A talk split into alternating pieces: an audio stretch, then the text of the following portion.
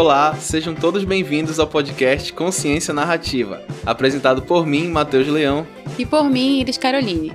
Nessa temporada apresentaremos diferentes veículos de divulgação e iniciação científica na Amazônia, compartilhando a partir da narrativa de alunos e professores amazônidas suas práticas e experiências no ensino de ciências. No episódio de hoje, apresentaremos o Clube de Ciências de Moju, que atua no município desde 1992 e vem promovendo a relação escola, ciência e comunidade, além de atuar diretamente na formação científica dos estudantes da região.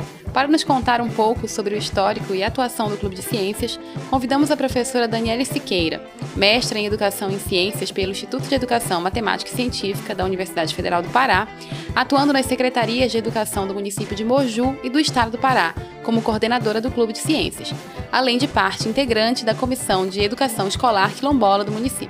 Também contaremos com a participação da Franciele Barbosa, estudante do ensino médio da Escola Professora Ernestina Pereira Maia, em Moju, no Pará. Ela fez iniciação científica no Clube de Ciências de Moju, trabalhando nos projetos Utilização de Lixo na Fundação de Casas na Amazônia e a Casa de Açaí, que, sob a coordenação da professora Daniele, lhe rendeu diversas premiações nacionais e internacionais. Juntas, elas apresentarão em suas narrativas a relação do Clube de Ciências de Moju e o trabalho de iniciação e divulgação científica no município, além de mostrarem a importância e os desafios do trabalho de mulheres na carreira científica. Está começando Consciência Narrativa. E o que nos leva a optar pela carreira científica? Vocação, o contato com a ciência na escola, as aulas de um professor ou professora, ou simplesmente a vontade de conhecer? Para a professora Daniele, a relação com a ciência veio de família, assim como a coordenação do Clube de Ciências de Moju, fundado por sua mãe, a professora Raquel Siqueira. O clube surge a partir da Rede Piracema, iniciativa apresentada no episódio anterior, mas hoje já se estabelece de forma autônoma. A minha mãe, né, professora e sócia fundadora do Clube de Ciência daqui de Moju, ela trazia todas as atividades, tarefas, programações, planejamentos, de tudo que estava sendo desenvolvido no Clube de Ciências, né? E aí aquilo acabava atraindo, me atraindo para ficar próxima, para participar. Então, eu acredito que eu já participei da primeira diretoria do clube aos 18 anos mesmo. Assim, sendo, sendo secretária, sendo é, professora divulgadora, alguma coisa dentro da diretoria do clube, né? Então, a minha relação ela é bem antiga, é uma relação de amor que surgiu na família. É, e depois eu quis seguir essa profissão, né? Eu me tornei professora, eu sou formada em pedagogia e sou formada em ciências naturais com habilitação em química e busquei a minha pós-graduação toda nessa área. Mas o que faz o Clube de Ciências no município de Moju? O trabalho desenvolvido pela professora Daniele, aluna egressa do curso de mestrado do IENSE, da UFPA, tem atuado diretamente na comunidade com a promoção da iniciação científica de estudantes do município e, a partir da divulgação científica, vem aproximando a ciência da realidade da população local. A professora Daniele nos contou um pouco sobre as iniciativas do clube. A gente atua é, realizando iniciação científica em todos os níveis e modalidades da educação básica. A gente também atua com formação de professor, ajuda né, fazer, é, é fazendo palestras, para tanto para professor quanto para aluno, sobre iniciação científica, levando, por exemplo, também a, as escolas da zona rural, é, a possibilidade de realização de feira de ciências, a gente implanta as feiras de ciências escolares, e aí, às vezes, também essa, essas feiras de ciências elas acontecem na zona rural, porque Mojo é um, um município muito extenso, né, rural, e às vezes essas feiras elas acontecem em, em polos. A gente divide em polos e aí determinada região de Moju realiza uma feira de ciências. E aí depois a gente vai visitar essas feiras de ciências, a gente avalia os trabalhos das feiras e, e esses trabalhos, eles, os mais é, assim que se destacam, os, os que têm destaque, né, estão já no nível com método científico, enfim, eles acabam vindo para a nossa feira de ciências municipal. Ela já está na sua versão 19, né, ela já está bem consolidada mesmo aqui no nosso município. E é um evento que todos esperam, né, a Feira de Ciências do, do município. E então é, nós, nós, também levamos as Olimpíadas de, de Educação que acontecem no país, né? A gente tem um, uma, uma biblioteca bem cheia de, de livros, de acervos relacionados aos temas que a gente trabalha no geral. E agora também a gente está conseguindo fazer um trabalho voltado para o STEM, né? STEM e inglês. Tema que já abordamos na nossa primeira temporada. Tudo a ver, né? Misturar o inglês com, com ciência, engenharia, matemática e tecnologia. Então, é uma coisa assim que está sendo muito gratificante de estar tá fazendo agora esses, nesse, nessa etapa do nosso clube de ciências aqui em Moju. Foi através do voluntariado que a Franciele percebeu a oportunidade de atuar no ramo que sempre sonhou. Assim como a professora Daniele, sua aluna segue os passos na carreira científica, a partir da participação no clube. Foi ali que a Franciele pôde se reconhecer como cientista, começando com trabalhos mais informativos, até que se propôs a mudar a realidade do seu município. Para mim é um orgulho de hoje estar podendo estar aqui é, como instrumento de fala, porque um dia eu estava escutando muito o que vocês que estão no meio acadêmico falavam e expressavam das suas pesquisas, e isso me encantou e serviu de exemplo para que eu pudesse é, seguir essa caminhada científica. Bem, eu sou apaixonada por ciência desde muito pequena. Eu sempre gostei, eu sempre fui uma, uma pessoa muito curiosa, né? Sempre gostei muito de estudar. Quando eu tinha oito anos, eu participei da primeira feira de ciências do município de Moju, que é a FECIM, coordenada pelo Clube de Ciências. E quando eu tive contato com esse meio científico de pesquisa, eu logo me encantei, porque eu vi que era uma possibilidade de, de fuga de uma realidade para que eu pudesse sonhar em alcançar uma outra realidade para minha vida, para minha família, para os meus avós. Minha avó sempre foi uma pessoa que me incentivou muito a estudar e a permanecer estudando, em focar em estudar. E quando eu tive a oportunidade de apresentar meu projeto na Feira de Ciências, para mim foi um orgulho muito grande, porque eu pude é, não só estar ali como visitante vendo aqueles projetos maravilhosos com, a, com aquelas crianças que se dedicaram o seu tempo para poder desenvolver e eram, eram coordenadas pelo Clube de Ciências, faziam aquelas apresentações com foco, com, com muita força, assim, que era muito emocionante de ficar vendo. E aquilo me chamou a atenção. Então, é, o trabalho do Clube de Ciências, ele veio transformando a minha vida pelo seguinte fato de eu, de eu conseguir visualizar uma vida melhor para mim, em ver os projetos ali, eu comecei a querer me interessar e a desenvolver esses projetos, a começar a pesquisar, a me perguntar, a me questionar as coisas sobre o mundo. Então eu fui começando a participar. As feiras de ciências tiveram um papel super importante na minha vida, porque eles foram me moldando para hoje eu ser uma pessoa que consegue se comunicar na frente das pessoas, uma pessoa que consegue me organizar, fazer um cronograma, uma agenda, fazer um planejamento de pesquisa e botar a mão na massa e organizar toda essa todo esse trabalho. Comecei com projetos assim só sobre higiene, sobre coisas relacionadas à, à informação e, e aos poucos, com o passar do tempo, participando das feiras de ciências, sempre participando e me destacando nessas feiras de ciências, eu era um, um, um pequeno troféu, eu não recebi, eu não recebia tipo nenhuma, eu não recebia nenhuma, nenhuma bolsa, nem nada, mas o simples fato de eu ganhar uma medalha e dizer, olha só, essa medalha que eu ganhei, eu ganhei porque eu me esforcei, eu ganhei porque eu trabalhei, que eu fiz esse projeto e ele foi bom. Ele foi bom a ponto de em 10, 15, 20 projetos que estão aqui, ele se destacou. E isso me dava força para continuar a fazer pesquisa. Então, ele, ia melhorar, melhorar os pontos que os avaliadores iam lá e falavam: olha, teu projeto é bom, mas falta isso e isso. Quando eu fazia um outro projeto, eu já, já prestava mais atenção naqueles pontos e melhorava cada vez mais. Melhorava na minha apresentação, porque eu sou uma pessoa muito acelerada, então eu ficava às vezes me enrolando na, nas palavras e, e acelerando, acelerando, acelerando porque eu estava fazendo uma coisa que eu amava fazer e que eu levei tempo a fazer e eu queria que as pessoas entendessem que aquilo era muito importante para mim. Mas com o passar do tempo fui aprendendo a me, me moldar, a, a trabalhar e a fazer e fazer diferente.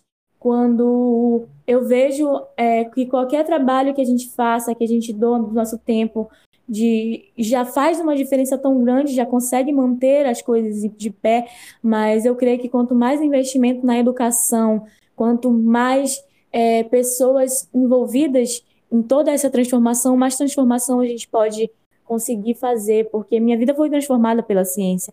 E eu sei que através da minha vida posso transformar muitas pessoas e é isso que me dá força para continuar.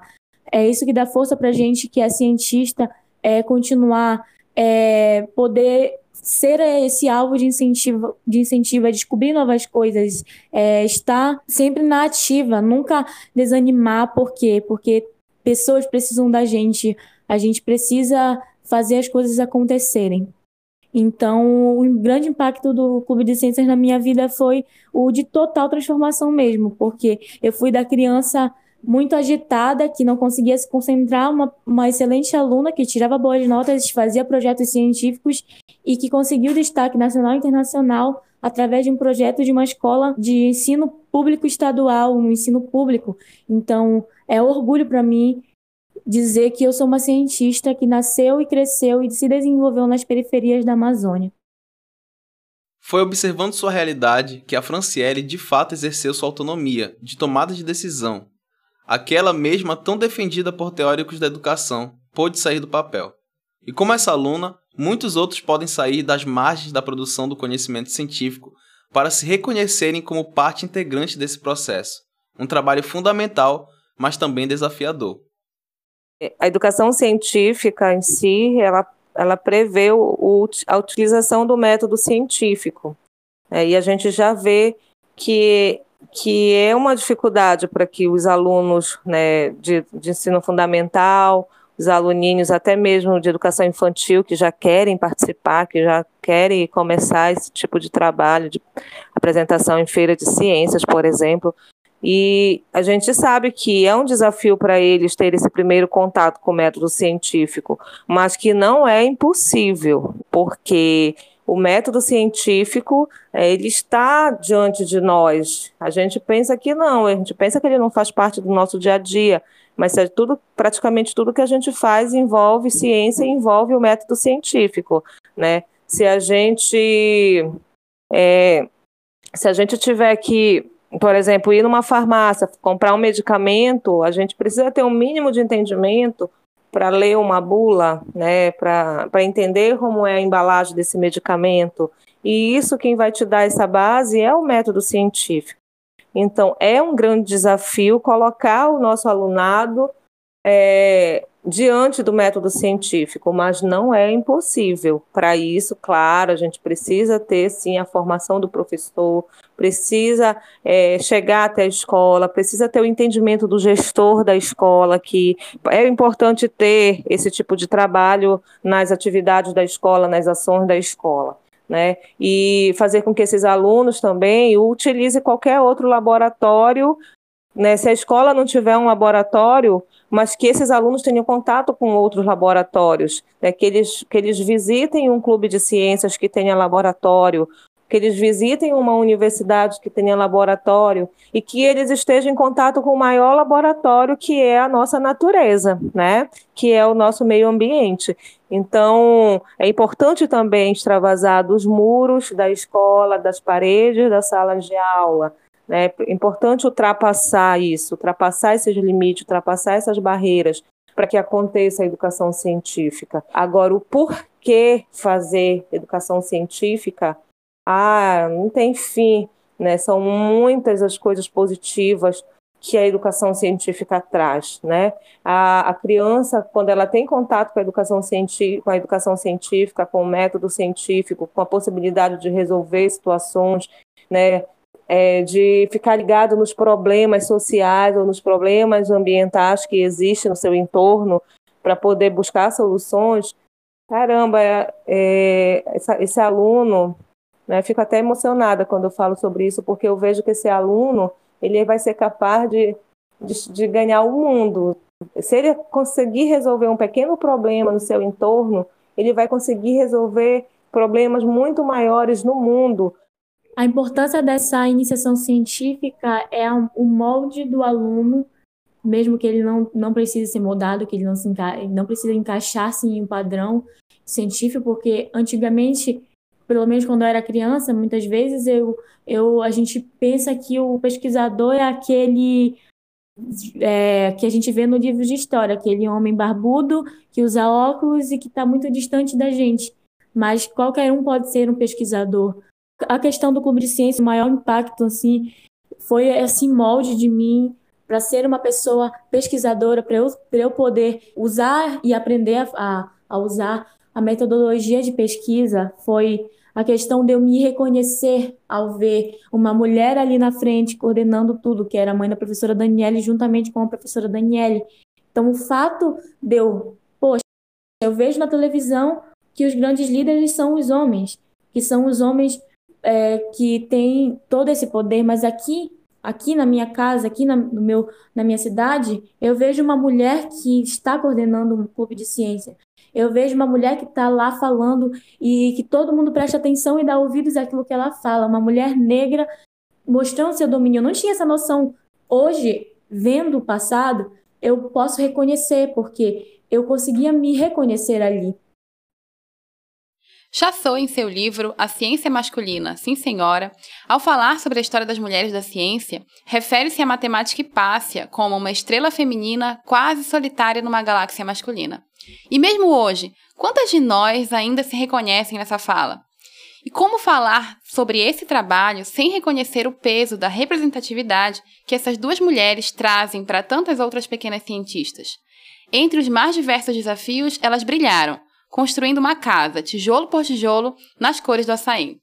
A criação do projeto do, do tijolo de açaí, né? Na verdade, não foi iniciado como um tijolo de açaí, foi iniciado prim primeiramente como é, material de nivelamento de terrenos, para nivelamento de terrenos. Quando eu iniciei a pesquisa, é, a problemática que eu identifiquei primeiramente foi a problemática das construções de casa, onde o nivelamento do terreno, por ser um terreno aquoso, um pouco um terreno molhado, é, é necessário para se construir ali o nivelamento desse terreno. Então, as pessoas acabavam por não ter condições financeiras de comprar o aterro convencional, que é o barro, que é o, a pissarra. Eles não tinham esse dinheiro para comprar esse material, eles acabavam utilizando qualquer tipo de resíduos. Muitos lugares, principalmente com a expansão territorial da cidade de Moju, eram locais onde antigamente eles retiravam o aterro para aterrar o centro, onde é o centro da cidade hoje. E ficavam enormes crateras onde as pessoas acabavam ocupando esses buracos, assim, ao redor desses buracos, e acabavam é, jogando entulhos nesses buracos até tanto entulho, é tanto entulho, que acabava é, enchendo esse buraco e dando aquela sensação de que aquilo ali era seguro para as pessoas que não têm assim conhecimento para saber que aquele material iria se decompor e esse vazio que ficava debaixo das casas que eram construídas ali em cima levava acabava engolindo essas casas. Desde o início da pesquisa, né, porque a Franciele ela, ela buscou essa problemática, ela buscou, ela era uma aluna que queria participar da feira de ciências porque ela sempre participou durante desde a infância ela participava e chegou ao ensino médio e agora eu quero participar de uma feira de ciências e não tenho um professor para me orientar estou né? com um pouco de dificuldade porque né? Infelizmente, a correria do dia a dia às vezes faz com que o professor não tenha tempo para fazer orientação de projetos.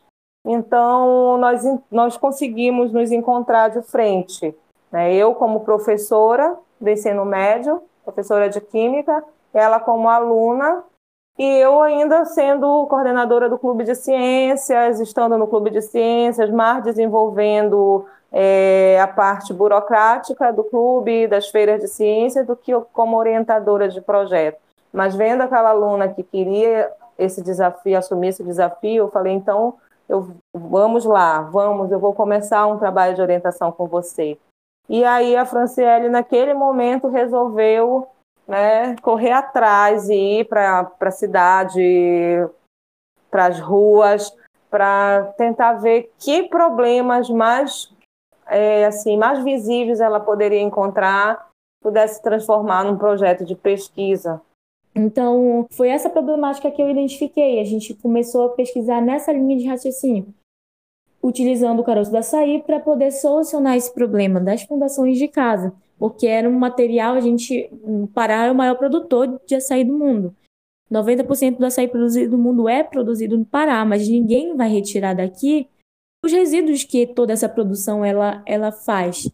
Não vai retirar daqui os caroços de açaí que ficam jogados aos montes gente fez uma, uma perspectiva aqui, em uma outra fase da pesquisa, recentemente, onde a gente foi em todas as batedeiras de açaí de Moju e identificou que são mais de 20 toneladas por dia. Isso na, na época da antessafra, né, que é na época que o açaí está em maior escassez.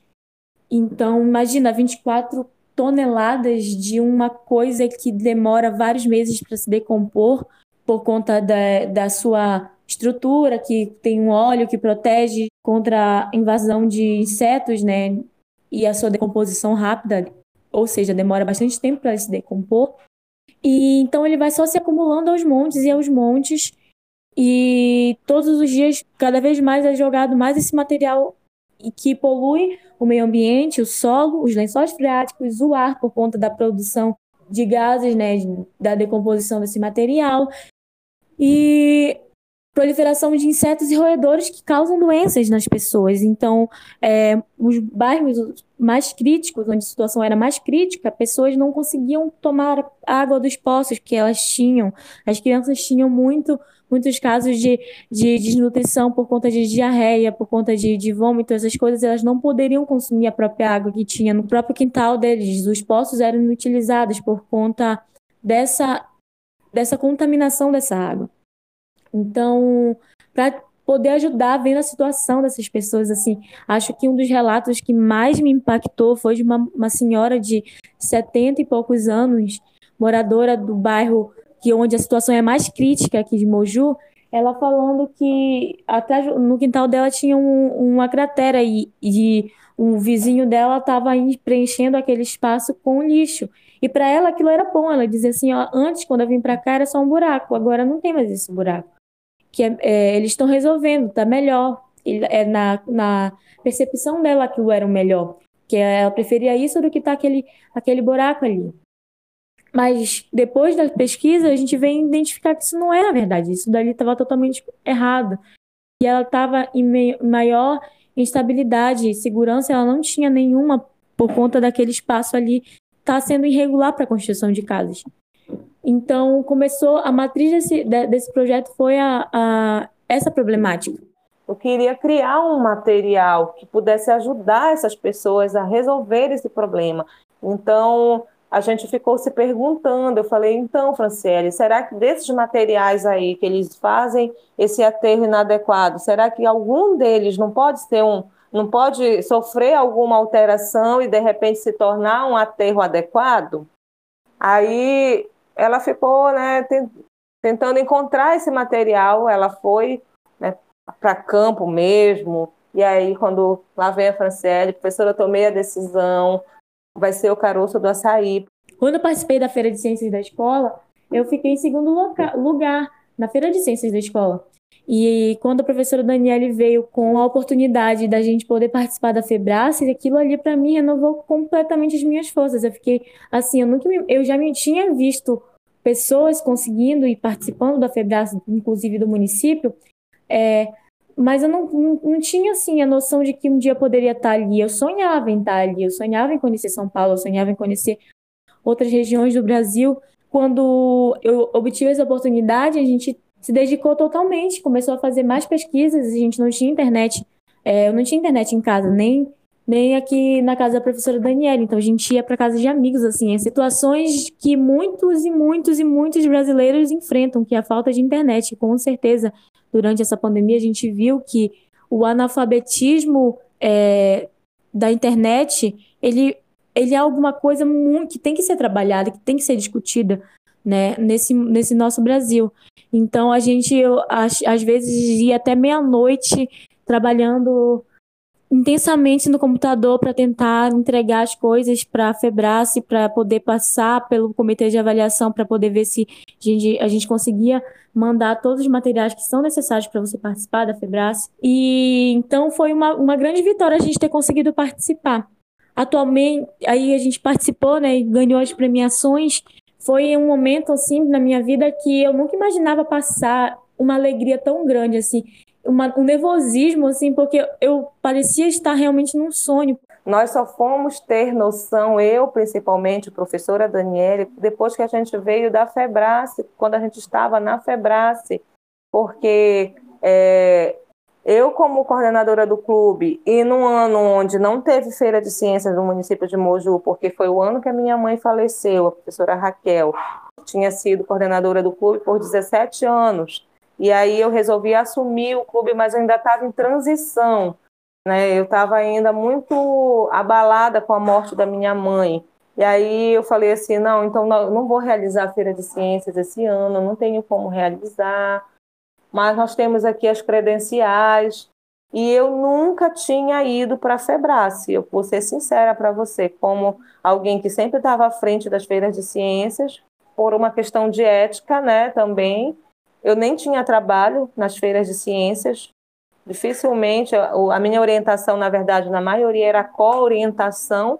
Eu sempre co-orientei os trabalhos dos colegas, professores, mas eu não tinha nenhum trabalho como orientadora diretamente. E aí a feira de ciências é, não foi realizada, mas naquele ano, como eu estava como orientadora de um projeto, eu resolvi presentear esse projeto. Falei, Francis, nós temos essa credencial, vamos para a Febrace.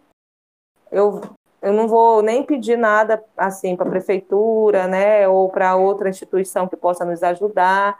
Nós vamos investir, eu vou investir eu mesma nessa nossa ida para São Paulo, vou fazer um empréstimo e você em contrapartida também corre atrás de alguma coisa. Foi que ela foi, vendeu várias coisinhas, né? Vendeu bombom, vendeu né, coxinha para angariar dinheiro para ela ir para São Paulo comigo.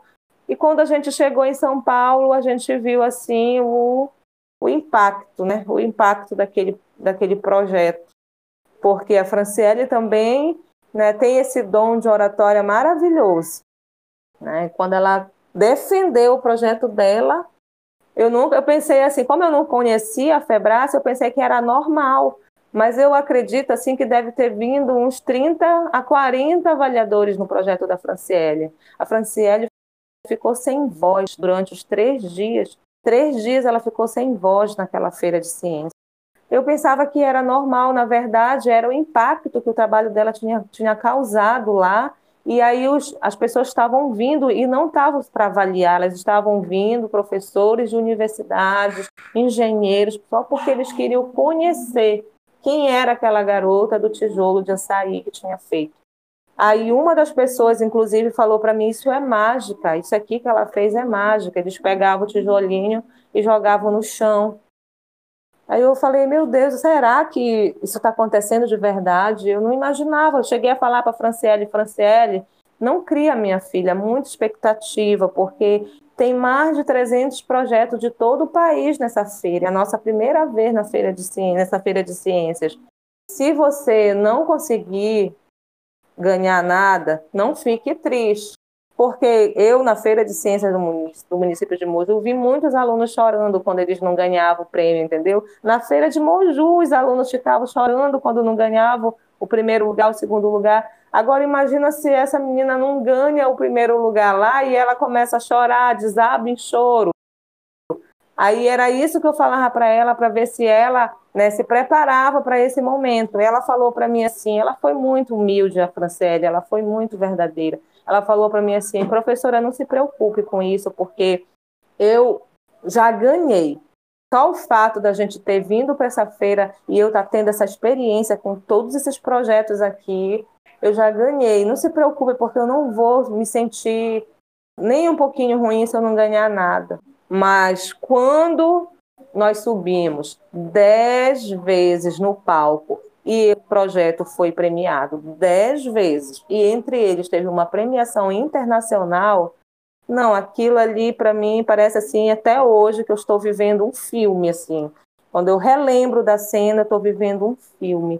Então, eu posso te dizer assim que toda a minha vida envolvida com a ciência, envolvida com feira de ciência, organizando feira de ciências, eu sou uma professora hoje, Daniele, que se alguém perguntar para mim se eu já atingi meu objetivo de professora, se eu já atingi meu objetivo de vida, assim, do, de, de ter chegado né, num ponto máximo, num auge, esse foi o ponto máximo, esse foi o auge da, da minha carreira. E hoje eu posso dizer para qualquer professor, vale a pena.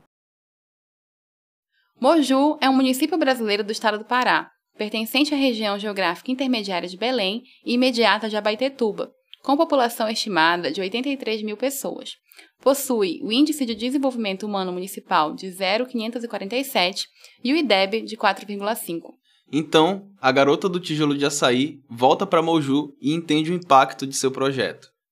Então, foi incrível, incrível para minha vida. E atualmente, né, com todo esse reconhecimento, em dois anos de, em três anos de projetos, vamos para quatro anos já de projeto, que eu iniciei no ensino médio, né, a gente já conseguiu arrecadar mais de 20 premiações, tanto nacionais quanto internacionais. É, e isso, como um olhar de estudante, assim, eu como estudante, para mim é uma alegria muito grande, porque eu pude ter contato com os maiores laboratórios do mundo. Eu pude conhecer o SEMPS, eu pude conhecer os laboratórios do MIT, de Harvard, universidades internacionais. Então, a Universidade da USP, o laboratório da Poliminas, quando eu entrei naqueles lugares, assim, toda vez que eu entro num laboratório, eu sinto pertencimento ao entrar neles, porque eu sinto que eu quero fazer isso pro resto da minha vida, eu quero ser pesquisadora pro resto da minha vida, porque é uma gratificação, é uma felicidade muito grande. Olha, o impacto para o município é muito grande. É, para os jovens, principalmente, né, que, que trabalham no clube de ciências, que desenvolve os trabalhos, desenvolve os projetos, desenvolvem é, também são né, voluntários do Clube de Ciências, que desenvolvem trabalhos de ação pelo Clube de Ciências. Então, é um impacto grande, porque além de ser o um impacto direto na vida de cada um, também tem o impacto social, né, o impacto que a sociedade visualiza, que a sociedade começa a ter a ideia de que realmente o Clube de Ciências está desenvolvendo algum trabalho, está fazendo alguma coisa, na, está fazendo uma ação. Ah, é o Clube de Ciências que está fazendo a ação. Então a sociedade ela já espera pelo, por uma ação do Clube de Ciências, entendeu? Até porque as ações do Clube de Ciências elas não ficam só dentro da salinha do clube, porque o clube hoje ele ainda não tem espaço, né? Ele ainda não está no espaço adequado. Ele ainda funciona numa salinha 4x4 dentro de uma escola. Então, a maioria das ações dele, elas são fora, fora desse espaço 4x4. Elas são diretamente no ambiente, elas são dire... elas vão para outras escolas, elas fazem elas são acontecem dentro da universidade, elas acontecem no campo de pesquisa, elas acontecem nas comunidades quilombolas, indígenas, ribeirinhas, né, nas escolas das comunidades. Então as ações elas são elas são muito impactantes porque elas estão dentro da comunidade praticamente né, é, direto. As ações elas são contínuas né, dentro da comunidade. Então, a comunidade ela já espera, ela espera. Uma das maiores ações do, do, do Clube de Ciências é a Feira de Ciências, né, a ação anual. E aí a comunidade ela espera por isso. É uma feira esperada. Então, o Clube de Ciências ele sempre está à frente de várias ações educacionais que são ações impactantes e que ajudam professores e alunos né, a melhorar cada vez mais essa relação de aprendizagem que existe, tanto na escola quanto com a escola e a sociedade, e a escola e a comunidade. Mas não para por aí. São muitos os planos para ampliar a capacidade de atuação e alcance do Clube de Ciências. E mesmo com todas as premiações alcançadas, a realidade ainda mostra dificuldade pelo caminho. Falta incentivo. E, inclusive, se você quiser colaborar com o projeto da professora Daniele e sua aluna Franciele, bem como na construção do Clube de Ciências de Moju, elas abriram uma vaquinha virtual e a gente vai deixar o link aí na descrição do episódio. Casos como o da Franciele não são isolados no município, o que vem trazendo notoriedade ao Clube de Ciências de Moju, que já tem sua marca registrada com a realização da Feira de Ciências do Moju, a FECIM, promovendo divulgação de trabalhos e projetos científicos, e que vem causando grande impacto social no município. As feiras de ciência do município de Moju, elas contribuem muito nesse sentido da divulgação mesmo científica do que está acontecendo na escola, né? Porque ela vem, ela traz à tona o trabalho que está sendo desenvolvido pela comunidade escolar. É, a surpresa nos surpreende, porque às vezes é, é aqui Moju, por exemplo, que geograficamente é um território extenso, onde existem lugares que a gente demora até mais de um dia para chegar até eles, e que a gente tem a dificuldade de locomoção por, pela falta do investimento, porque a gente não tem meios financeiros para chegar em todos os lugares. Mas quando eles vêm até nós através da feira de ciências, a gente se sente na maioria das vezes surpreendido. Foi o caso de muitos projetos que já passaram pelo clube, que já passaram pela feira e que já chegaram em outros patamares e que já chegaram também em outras feiras de ciências nacionais a gente vê a importância, o impacto que a Feira de Ciências causa e que ele não é um impacto local, só local, só para a cidade. Ele é um impacto que envolve os quatro cantos do município, os quatro cantos da floresta mojuense. As feiras de ciências elas precisam resistir, elas precisam estar presentes, elas são é, a alma viva assim da educação, né? Aquela mão que abraça, aquela mão que acolhe, aquela mão que está, aquela voz que que chega na comunidade, que chega na sociedade e que, e que dá visibilidade para a criança desde a educação infantil até quando ela já, ainda quando ela está no ensino médio, né, o, o, o jovem do ensino médio o jovem da universidade que também quer voz e quer vez para mostrar que ele está fazendo, que ele está produzindo.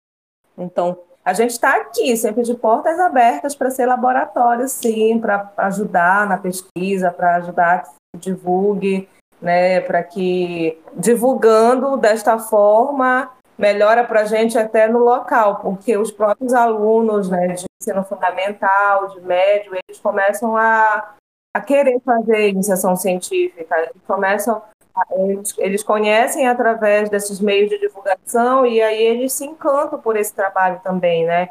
Então, para nós é importante nesse sentido. E o que mais que nós necessitamos numa época tão difícil como essa que a gente está vivendo, né? diante de uma pandemia em que a ciência está sendo tão valorizada, em que a ciência é que está sendo a solução para esses problemas que a gente está enfrentando. Então, a gente precisa realmente que, que a ciência na escola, que a educação científica na escola, ela seja uma coisa presente, que ela seja valorizada, que ela faça parte da vida desses alunos, dos alunos, de uma forma que realmente ajude a nossa humanidade a solucionar os problemas mais graves que possam existir. Né? Quando a minha aluna Franciele fala que o fato dela desenvolver educação científica mexeu com todas as crianças do bairro onde ela mora, que todas as crianças se sentiram motivadas, alguns que nem estavam mais estudando, a voltarem a estudar e a ver que se aconteceu com ela, poderia acontecer com qualquer um deles. Se ela alcançou patamares maiores na vida dela de estudante, eles também poderiam ter esses patamares alcançados. Então, é, essa é a parte boa, porque também a gente sabe que nem todos os nossos alunos vão se tornar cientistas no futuro, mas o fato deles desenvolver educação científica, iniciação, fazer iniciação científica, estar em contato com um método e esse método ajudar eles a resolverem problemas do cotidiano, a se tornarem pessoas né, éticas e pessoas é, que tenham possibilidade de, de de falar em público, de se expressar de uma maneira né, mais adequada a cada momento, de tentar sempre estar em contato com, a, com os problemas sociais, de não fugir dos maiores problemas que a nossa sociedade enfrenta, né, de assumirem de frente, de acreditarem na ciência, de, por exemplo, não questionarem até o fato de, ah, será que a gente vai tomar uma vacina ou não vai tomar uma vacina? Não, porque esse, essa criança que já está em contato com a ciência, ele vai acreditar na ciência, ele vai ver que a ciência realmente é um dos caminhos mais adequados para que a gente chegue a uma sociedade cada vez mais igualitária, né? Uma sociedade que abrace né, a causa de todos. Estamos chegando ao fim do nosso segundo episódio dessa temporada sobre iniciação e divulgação científica na Amazônia, que trouxe a pauta o Clube de Ciências de Moju. E se você quiser conhecer um pouco mais sobre o projeto da professora Daniela Siqueira e de sua aluna Franciele Barbosa, e também sobre os temas que discutimos nesse episódio, é só acessar os links que estão aqui na descrição. Esperamos cada vez mais divulgar produtos educacionais e estabelecer uma ligação entre essas produções e a pesquisa desenvolvida nas universidades amazônicas. Agradecemos a participação das nossas convidadas de hoje e a todos que nos ouviram. Compartilhe esse podcast com seus amigos, professores, alunos, escolas e comunidade. Nos siga na sua plataforma de streaming favorita e até o próximo episódio do Consciência Narrativa. O que é uma mulher? Eu lhes asseguro, eu não sei. Não acredito que vocês saibam. Não acredito que alguém possa saber, até que ela tenha se expressado em todas as artes e profissões abertas à habilidade humana. Virginia Woolf, 1979